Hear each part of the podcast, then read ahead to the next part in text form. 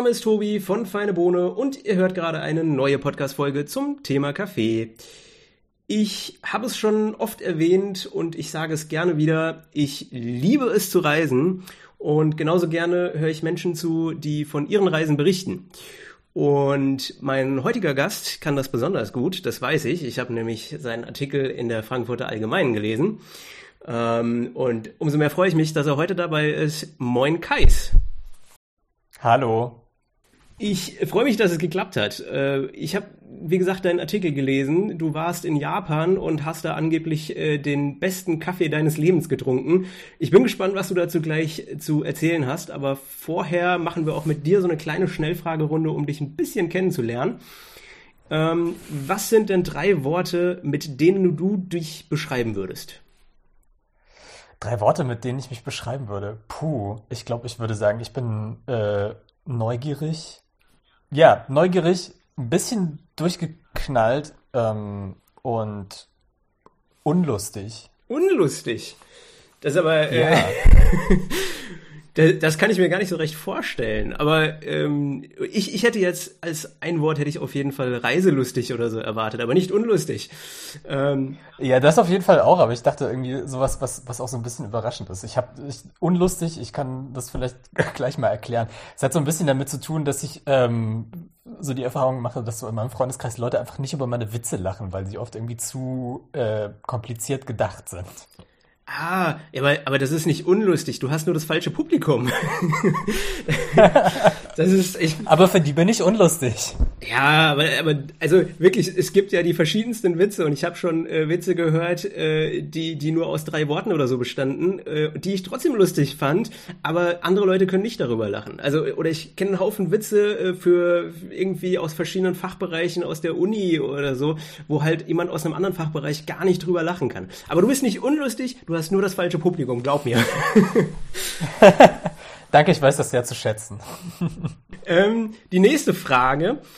Wenn du die freie Wahl hättest, wo wärst du jetzt gerade am liebsten? Tatsächlich in Japan. Ich hab's fast, ich hab's mir fast gedacht. ähm, wa warum in Japan und äh, warum nicht irgendwo anders auf der Welt? Also äh, ist, ist Japan immer noch dein, dein Favorite? Ja, total. Also ich, als ich, ähm, als ich dort war, das ist auch so die Reise, aus der der Artikel, ähm, den du gelesen hast, entstanden ist. Äh, das war mein erstes Mal dort und ich fand, das ist ein wahnsinnig schönes, ästhetisches Land. Und wenn man aus den großen Städten rausfährt, ist das auch eins, wo man wunderbar entspannen und zur Ruhe kommen kann. Und das tut einfach richtig gut. Ja, äh, das, das kann ich mir bildlich vorstellen. Also ich muss auch sagen, als, du, als ich den Artikel gelesen habe, ich, ich finde es so schön beschrieben. Man, man kann sich richtig in, in nach, nach Japan versetzen. Ähm, ich bin gespannt, was du dazu gleich noch zu erzählen hast. Ähm, machen wir mal weiter mit der nächsten Frage. Ähm, wie viel Kaffee trinkst du täglich circa? Ähm, ich würde sagen so drei bis vier Tassen.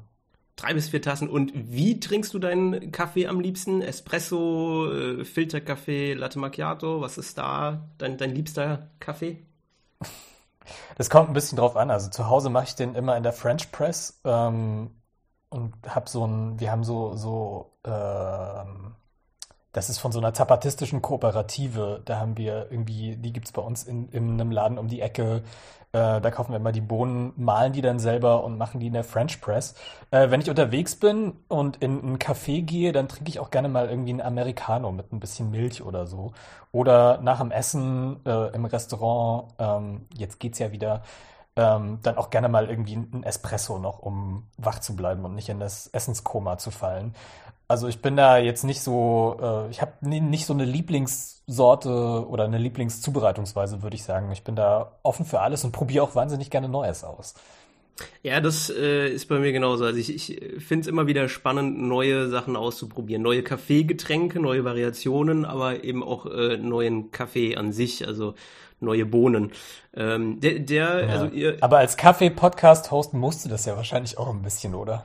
Ja, naja, gut, der, der Podcast ist ja entstanden aus meiner Leidenschaft zum Kaffee. Also erst war, äh, war das Interesse und äh, die, die Leidenschaft dafür, neuen Kaffee auszuprobieren da und dann ist der Podcast entstanden. Äh, andersrum wäre es, glaube ich, kompliziert, äh, sich erst vorzunehmen, einen Podcast zu machen und sich dann äh, erst für das Thema interessieren, das, das äh, würde sich nicht gut anfühlen. Ähm, ja, vorher habe ich keinen Kaffee getrunken. ja, es wäre ein bisschen komisch. Ähm, also ihr, ihr malt den zu Hause frisch und äh, um die Ecke hast du gesagt, habt ihr einen Laden. Was ist das für ein Kaffee? Boah, da müsste ich jetzt nachgucken, ähm, wie der, wie der genau heißt. Aber das ist Kaffee, der kommt aus, ich glaube, Mexiko ähm, und ähm, wird angebaut von einer so widerständigen zapatistischen Kooperative. Also da steckt auch so ein bisschen so eine äh, politische Agenda dahinter irgendwie sehr, sehr links ähm, und versucht, ist natürlich auch Fairtrade und Bio. Ähm, und irgendwie fanden wir das damals, ähm, als wir uns dafür entschieden haben, diesen Kaffee zu kaufen, unterstützenswert. Und er schmeckt halt auch einfach richtig gut. Also er ist relativ, relativ mild, was ich irgendwie immer ganz gut finde, wenn Kaffee nicht so, nicht so kräftig und nicht so stark ist. Ähm, und dementsprechend sind wir da dann irgendwann einfach beigeblieben. Vorher hatten wir, ähm, also ich wohne ja in Leipzig und hier gibt es einen Café, das Zack Zack, die haben irgendwann, ähm, als sie eröffnet haben, auch selber so eine äh, Blend aus verschiedenen Röstungen irgendwie sich zusammenstellen lassen von einem italienischen Röster und verkaufen den jetzt äh, unter eigenem Namen und auch an verschiedene Cafés in der Stadt. Ähm, und das war auch immer sehr, sehr lecker einfach. Ähm, und bevor wir zu den, zu den Zapatisten übergelaufen sind, haben wir dort immer den Kaffee geholt. Ähm, die, die nächste Frage aus der Schnellfragerunde hast du jetzt eigentlich schon ein bisschen beantwortet, vermutlich. Also äh, die, die letzte Frage ist immer, was für Aromen bevorzugst du? Ähm, fruchtig, schokoladig, eher starken Kaffee, äh, eher milden? Du hast schon gesagt, eher milden. Hast du bei den, bei den Aromen noch irgendwelche Vorlieben? Ähm, tatsächlich bin ich ja nicht so ein großer Kaffee-Nerd ähm, und freue mich auch immer, wenn mich Kaffee so überrascht. Also ich bin jetzt auch erst so seit so ein, zwei Jahren ähm, tatsächlich auch dahinter gekommen, dass Kaffee nicht immer nur nach Kaffee schmeckt, sondern dass der auch so, wie auch Wein, irgendwie verschiedene Aromen haben kann. Und ähm, bei diesem zapatistischen Kaffee zum Beispiel, der schmeckt tatsächlich dann auch so ein bisschen, so, so, hat so eine leicht schokoladige Note, wenn man den schwarz trinkt. Und das fand ich auch ganz interessant, äh, das zu entdecken. Und ähm, ja, aber bin noch so ein bisschen neu in diesem Game, das wirklich so ähm, Sommelier-mäßig dann auch zu, zu erkunden, was da auf der Zunge passiert, wenn man einen Kaffee trinkt. Das ist schön. Dich, dich kann noch vieles überraschen. ähm, ja. Ich glaube, das geht vielen so. Also äh, ich habe so das Gefühl, es, es gibt sehr viele Leute, die Kaffee trinken, aber äh, sehr viele, die Kaffee trinken, sind halt leider so, naja, ich, ich würde mal sagen, Mainstream äh, Frappuccino Karamellmäßig irgendwas gewöhnt und, äh, und übertünchen dann den, den eigentlich interessanten Kaffeegeschmack mit irgendwelchen Sirups und äh, sind noch gar nicht dahinter gekommen, dass Kaffee alleine schon sehr viel kann und sehr, ein, ein sehr breites Spektrum an Aromen aufweisen kann. Ähm, deswegen spannend, äh, dass du das äh, entdeckt hast und ähm, jetzt, jetzt kann dich noch sehr vieles überraschen. Freu dich drauf. ja, total. Du hast gerade erwähnt, äh, dass du in Leipzig bist. Ähm, wo äh, kommst du ursprünglich her? Beziehungsweise, jetzt habe ich am Anfang gedacht, dein Name, Kais, könnte aus Japan kommen. Wenn du jetzt auch schon gerne in Japan wärst, äh, das könnte ja passen. Aber der kommt gar nicht aus Japan. Ähm, wo, wo kommt der eigentlich her? Was ist die Geschichte dahinter? Ähm, ja, ähm, der Name kommt, ist eigentlich ein arabischer Name. Ähm, mein Vater kommt aus Tunesien und ich bin da auch geboren. Und damals haben sich meine Eltern gedacht, ja, der Junge muss halt dann auch einen entsprechenden Namen haben, der das irgendwie reflektiert und widerspiegelt. Und ähm, wollten aber jetzt keinen so einen klassisch arabischen Namen, ähm, sondern haben sich dann, ähm, beziehungsweise meine Mutter hat sich dann für Kais entschieden, weil es eine äh, so eine Art Märchengeschichte gibt, äh, das Märchen von Kais und Layla, ähm, wo Kais irgendwie ein Dichter ist, der sich in Layla, eine wunderschöne Prinzessin, verliebt, ähm, die aber natürlich schon einem Prinzen versprochen ist und dann in die Wüste geht und da Gedichte schreibt und irgendwie verrückt wird und stirbt. Also ja, ist ein bisschen eine tragische Geschichte, aber ähm, irgendwie auch ja sehr romantisch. Ich glaube, meine Mutter war einfach sehr romantisch veranlagt.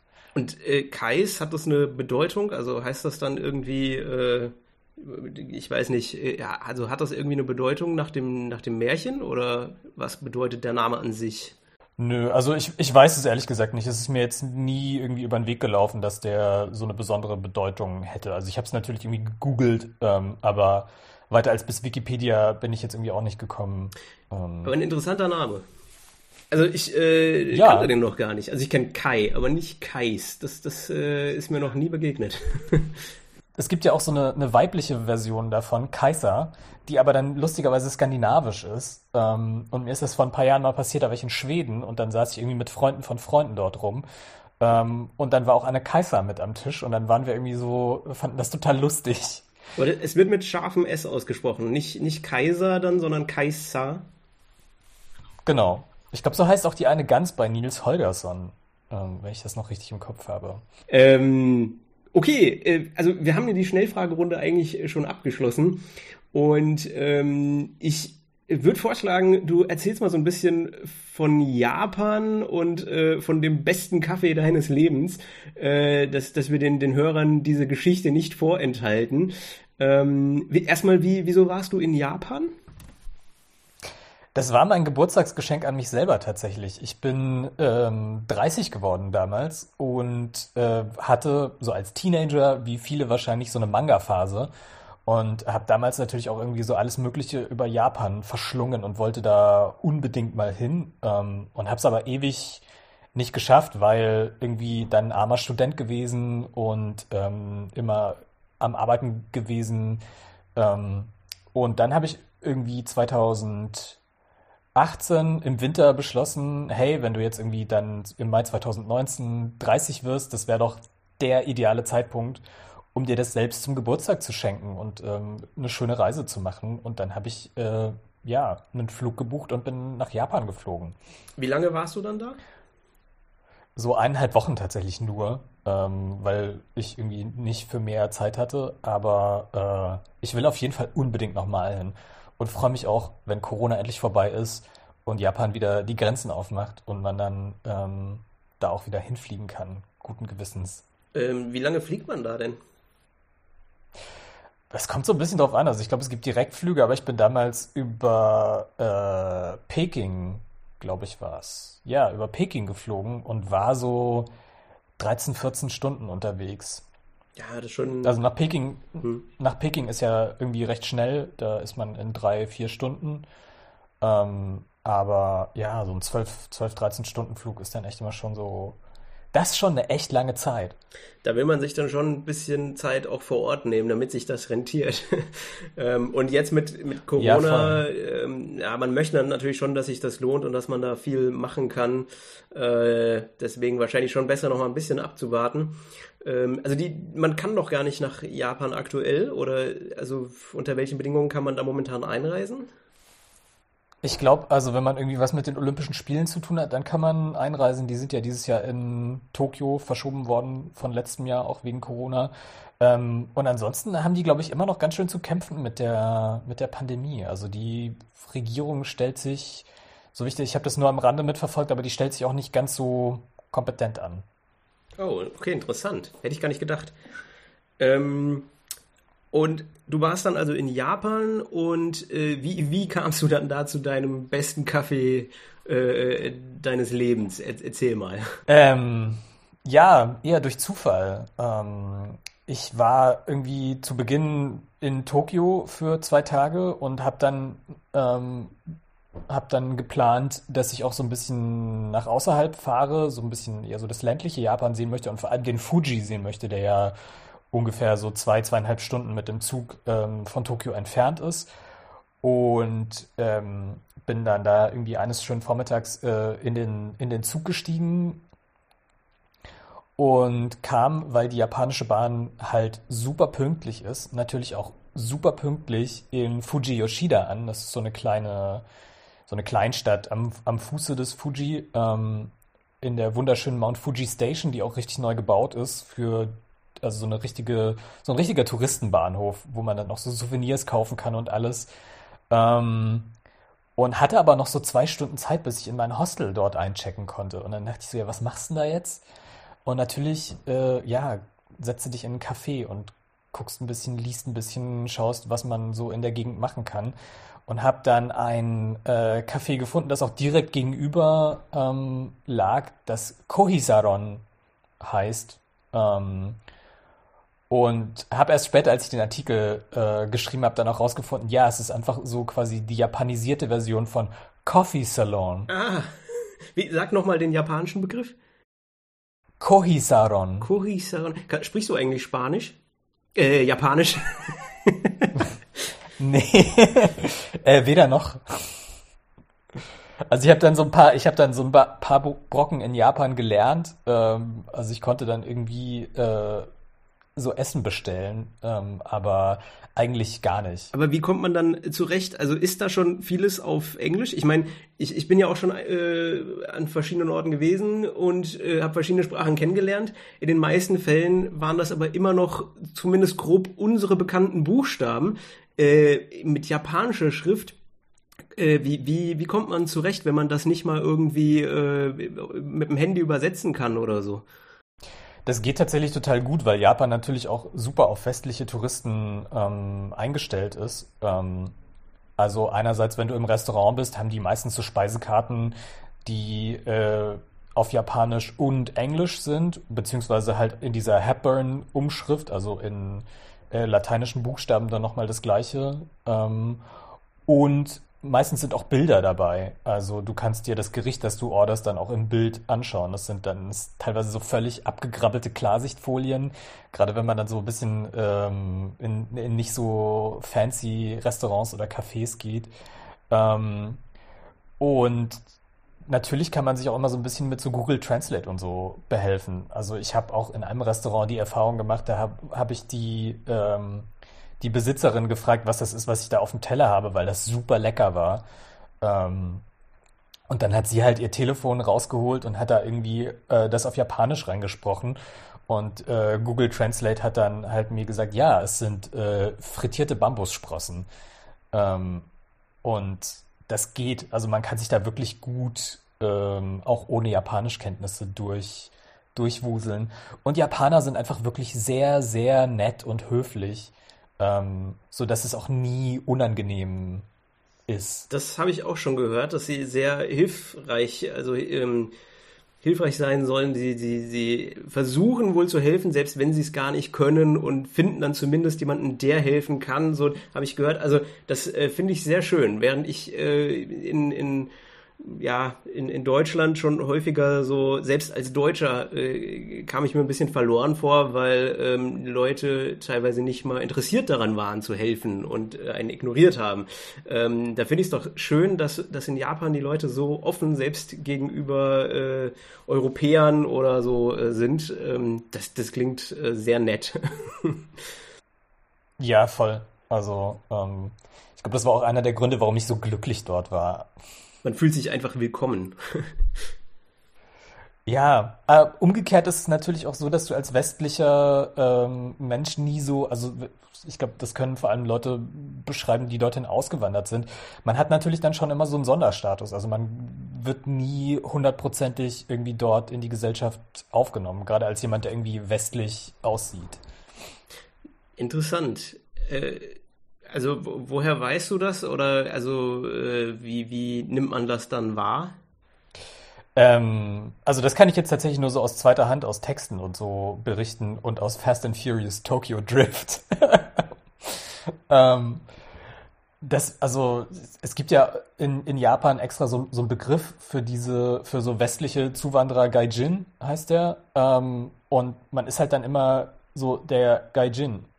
Und ähm, wird das auch immer bleiben. Also ähm, ja, ich glaube, das ist kein, kein leichtes Los. Aber wenn man als Tourist da ist und ja auch nicht darauf angewiesen ist, jetzt irgendwie äh, groß dort Freunde zu machen oder so, ähm, dann äh, ist es, glaube ich, super angenehm, weil natürlich alle immer so höflich sind, aber trotzdem irgendwie distanziert sind und das ist ja auch als Deutscher, der gerne auch so seine Privatsphäre schätzt, ähm, sehr, sehr angenehm.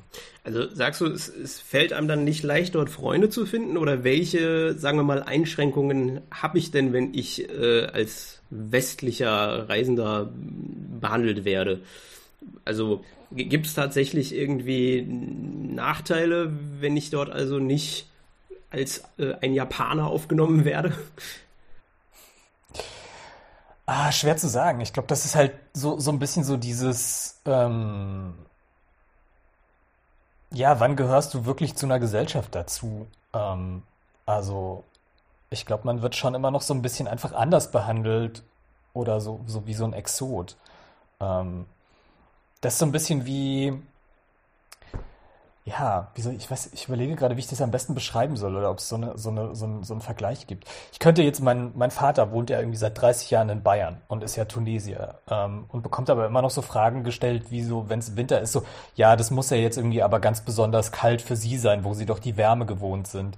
Und weißt du, so eine Sachen einfach, die so ein bisschen so, so ah, äh, falsche gar nicht mal böse gemeint ist. Also man, man rechnet ja, einfach nur mit Klischees oder mit äh, mit etwas, was für einen eigentlich schon normal ist oder man, man, äh, man wird halt nicht, also man geht davon aus, dass die Person gestern erst hierher kam, so ungefähr. Ja, oder ähm, ich glaube, das habe ich aus einem YouTube-Video, dass es auch das Phänomen gibt, dass selbst wenn du irgendwie, äh, wenn du mit äh, Japanern unterwegs bist, und perfektes Japanisch sprichst als ähm, jemand, der, der äh, weiß ist, dass trotzdem immer erstmal die äh, JapanerInnen am Tisch irgendwie angesprochen werden auf Japanisch. Ähm, solche Sachen. Also so, so, das sind so, glaube ich, so ganz kleine Details, die einem aber dann so, wenn man sie so zusammennimmt, schon irgendwie so das Gefühl geben, dass man halt nicht hundertprozentig dazugehört. Hm. Ich glaube, das ist aber auch eine Gewohnheitssache wahrscheinlich. Also ich vermute einfach, dass Japaner es nicht gewöhnt sind, dass äh, Europäer nach Japan kommen und sich äh, in, die, in die Gesellschaft so integrieren, Japanisch sprechen, weil es wahrscheinlich für Europäer schon schwer ist, Japanisch zu lernen, während so der Unterschied zwischen, sagen wir mal, Englisch, Deutsch, Französisch, Spanisch das ist nicht so kompliziert, wahrscheinlich allein schon, weil die Buchstaben einfach äh, dieselben sind oder nahezu identisch. Und dann ist es wahrscheinlich einfach eine Gewohnheitssache. Ja, erst, wahrscheinlich erstens das und dann glaube ich, also ich will es jetzt auch nicht alles über einen Kamm scheren. Ähm, ich glaube schon, dass es irgendwie auch Teile der japanischen Gesellschaft sind, die da super offen sind und irgendwie ähm, halt nicht so, so ausschließend reagieren. Und dann ist es natürlich auch ein bisschen historisch gewachsen. Also man darf auch nicht vergessen, dass Japan ja lange, lange Zeit irgendwie super isolationistische Politik gefahren hat. Ähm, und es da natürlich auch so im, im Mindset immer noch gewisse Kontinuitäten gibt, ähm, die sich auch darin niederschlagen, wie man halt mit, mit Fremden umgeht im Land. Mhm. Äh, jetzt, jetzt habe ich dich ein bisschen mit meinen Fragen, glaube ich, äh, aus dem Konzept gebracht. So ein bisschen äh, sind wir abgeschwiffen. Wir waren ja eigentlich bei, bei Kaffee. ähm, ja, genau. Äh, wir waren im, im, im, im wunderschönen Fuji Yoshida. Äh, da habe ich, glaube ich, dann irgendwie so ein bisschen aufgehört zu erzählen. Genau, du, du führ einfach mal äh, fort. Ich, ich versuche dich nicht weiter zu unterbrechen. Alles gut. Ähm, ja, genau. Also ich war in Fuji Yoshida an diesem wunderschönen Touristenbahnhof ähm, und habe mich dann in den Kohisaron gesetzt. Ähm, so ein kleines Café. Das sah schon von außen total witzig aus, wie so ein, es war so eine, so eine Stahlträgerkonstruktion mit so einem kleinen Giebel, so ein bisschen wie so, als hätte jemand das Haus vom Nikolaus da äh, in die Landschaft gesetzt. Ähm, und bin dann da so reinmarschiert und drin war es wunder, wunderschön. Es war so, äh, so eine gedämpfte Stimmung, so, so angenehmes, gedimmtes Licht. Ähm, wenn man reinkommt, war linker Hand eine Bar, an der saßen ältere Herrschaften, die sich mit den offensichtlich BesitzerInnen des Cafés unterhalten haben und dabei geraucht haben, was dem Ganzen irgendwie auch nochmal so eine heimelige Atmosphäre gegeben hat. In Japan darf man ja in vielen, in vielen Cafés und, und Restaurants noch rauchen. Ähm, das wird jetzt auch, oder wurde jetzt auch im Zuge der Olympischen Spiele, zumindest in Tokio, an vielen Orten verboten. Aber wenn man, wenn man rausfährt, dann geht das tatsächlich noch, ähm, dass du im Restaurant sitzt, im Café sitzt und dir eine ansteckst. Äh, was irgendwie ganz witzig ist. Ähm, ja, ich habe mich dort dann irgendwie äh, hingesetzt, nicht an die Bar, sondern in so eine, in so eine Nische und habe einen Kaffee bestellt. Und was ich dann bekommen habe, war tatsächlich die beste Tasse Kaffee meines Lebens, weil ich die super, super angenehm mild fand. Ähm, die hatte, war so, die hatte so dieses Kaffeearoma, aber dann auch so ein bisschen was Schokoladiges und war aber nicht so bitter, wie es, ähm, wie sie, wie Kaffee so vielerorts ist. Also ich hätte die fast irgendwie schwarz trinken können, habe dann aber trotzdem ein kleines Milchkännchen irgendwie dazu bestellt und habe dann so ein, das war nicht viel größer als mein Fingernagel, so ein kleines Kännchen mit Kondensmilch bekommen, die ich dann aber auch, glaube ich, gar nicht äh, reingekippt habe, sondern den Kaffee wirklich schwarz getrunken habe. Und das war ähm, ein echt schönes Erlebnis. War das dann so der Beginn deiner äh, Kaffeeerforschung? Also, dass du gesagt hast, jetzt, da habe ich ja jetzt mal Aromen festgestellt, die kannte ich so noch gar nicht. Und dann hast du dich mehr dafür interessiert oder war das schon vorher? Das kam schon ein bisschen vorher. Ähm, das hat damit zu tun, dass ich so im Bekanntenkreis ähm, so ein paar Leute habe, die sich mit Kaffee ein bisschen intensiver auseinandersetzen und dann auch eine eine Freundin habe, die ähm, so, so ein Projekt am Start hat, die jetzt auch irgendwie mit einem Röster zusammen Kaffee rausgebracht haben und darüber halt so ein bisschen, damit man halt mitreden kann, erstmal so ähm, geguckt, so, ja, wie schmeckt der Kaffee denn überhaupt? Ähm, und dann festgestellt, so, ja, es ist halt nicht nur irgendwie dummes Gelaber, so wie man es ja beim Wein dann auch immer ähm, annimmt, wenn da steht irgendwie, ja, leichte Ananasnoten und so, ähm, sondern da ist wirklich, also das stimmt tatsächlich einfach, wenn man sich mal so ein bisschen drauf einlässt und drauf konzentriert. Ähm, aber so hat das angefangen, eben eher so, dass ich über meinen Freundeskreis da darauf aufmerksam geworden bin. Hm.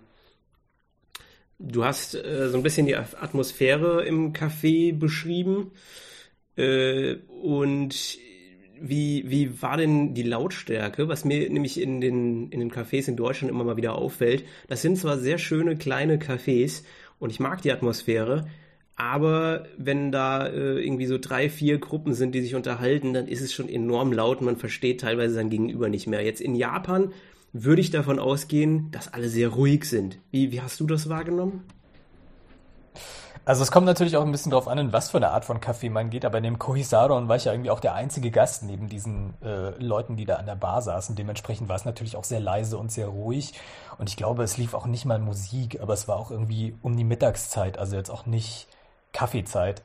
Ähm, und wenn man aber dann so, gerade in Tokio, in so hippere Cafés geht, die sind dann auch alle ein bisschen ähm, von der Einrichtung her ein bisschen minimalistischer. Die haben so diesen typischen japanischen oder eigentlich asiatischen Beton-Look. Ähm, da es dann natürlich auch mehr und da ist es dann natürlich auch ein bisschen lauter. Ähm, beziehungsweise dann teilweise auch einfach sehr laut. Ähm, ja, also es kommt darauf an, wo man hingeht, aber so diese, diese klassischen heimeligen japanischen Cafés, die sind schon eher leise und das ist auch ein Ort, wo man gut zur Ruhe kommen kann. Ja, genau. Das ist also das ist was, was ich an Cafés sehr schätze, ähm, dass man da in, in entspannter äh, Atmosphäre seinen Kaffee genießen kann.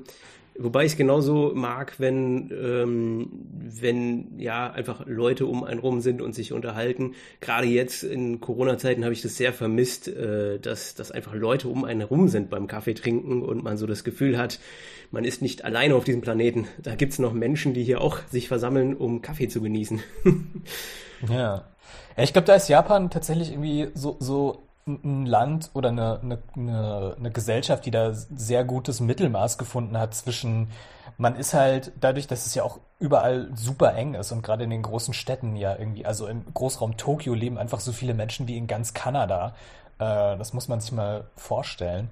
Und ähm, das Tolle ist aber, dass dort irgendwie so, eine, so ein Umgang miteinander gefunden wird, der dir jederzeit irgendwie deine, deinen privaten Space lässt.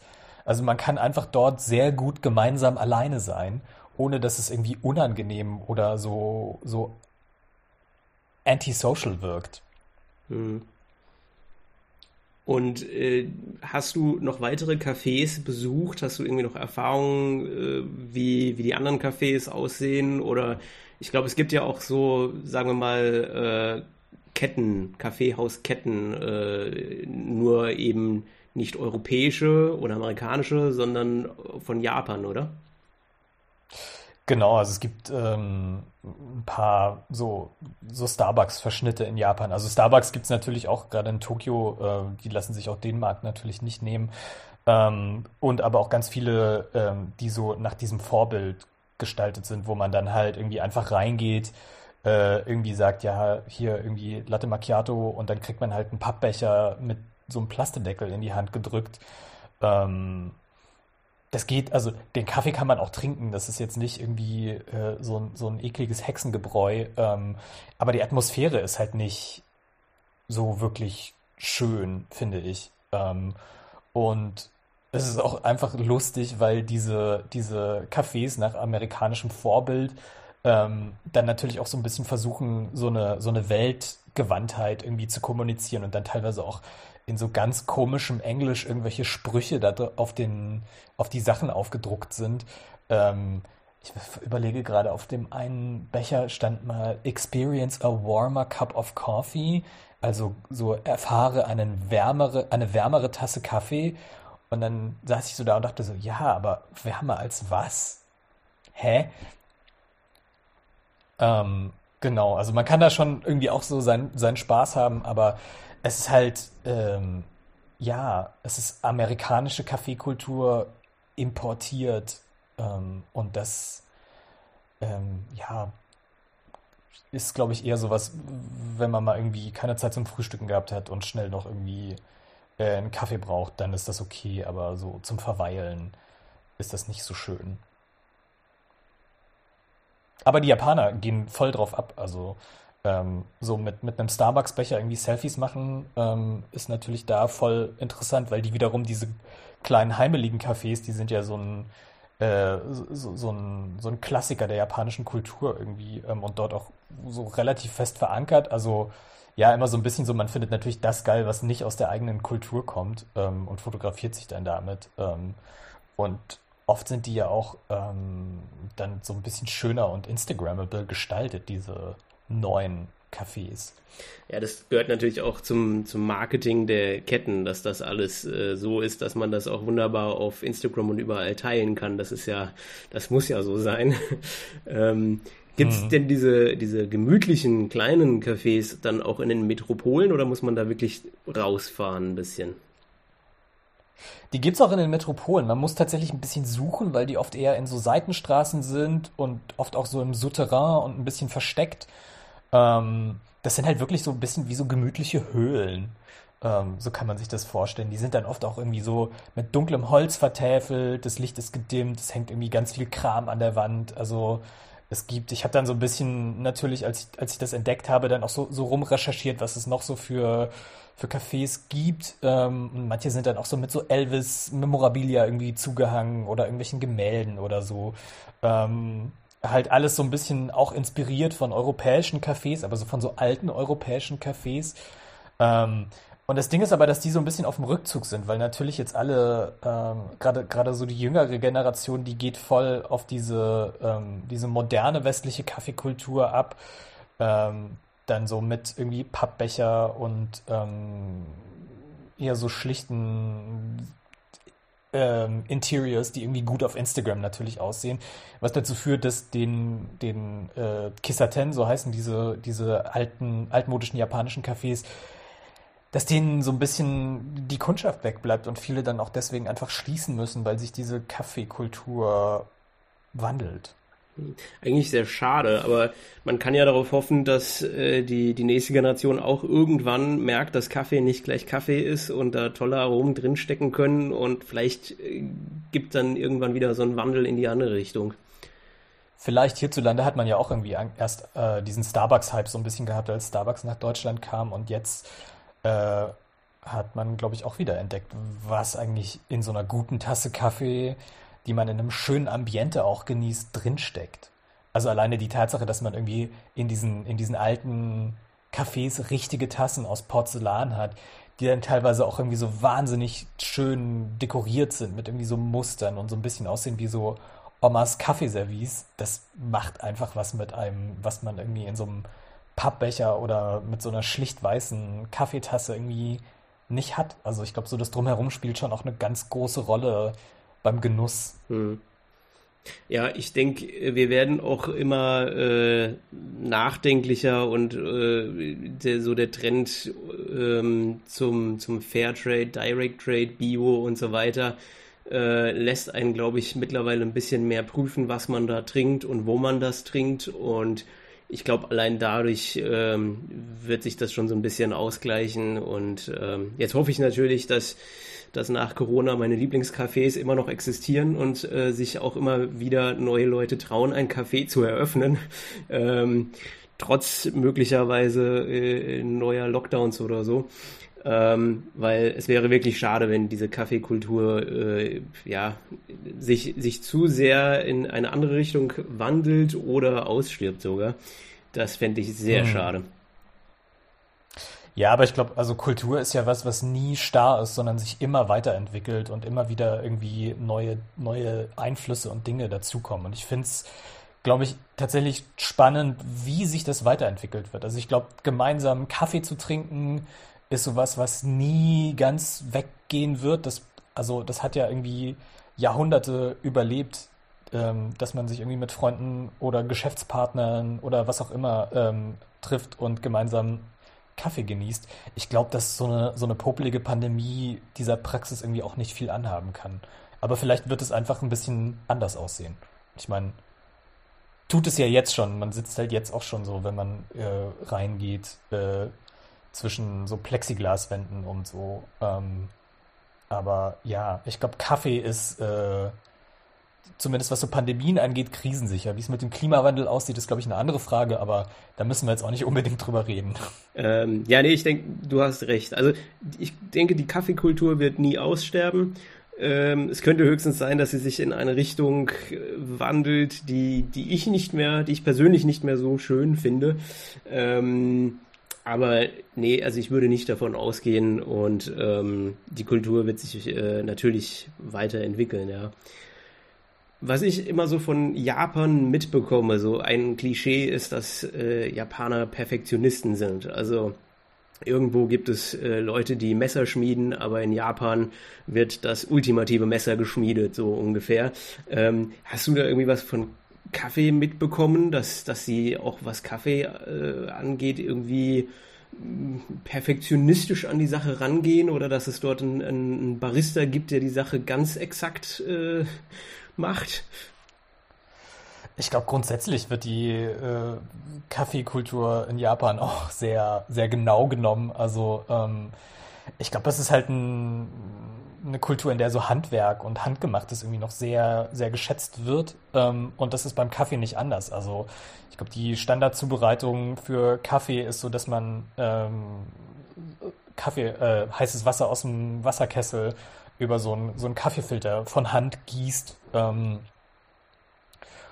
und ähm, ja, so ein Melita-Filter ist das meistens tatsächlich und dann halt so eine, so eine Tasse bekommt. Also dieses, was man irgendwie, was es in Japan auch gibt, was man so aus amerikanischen Diners auch kennt, dass da so irgendwie stundenlang so eine, äh, so eine Kanne auf der Heizplatte steht, das gibt's dort eher selten.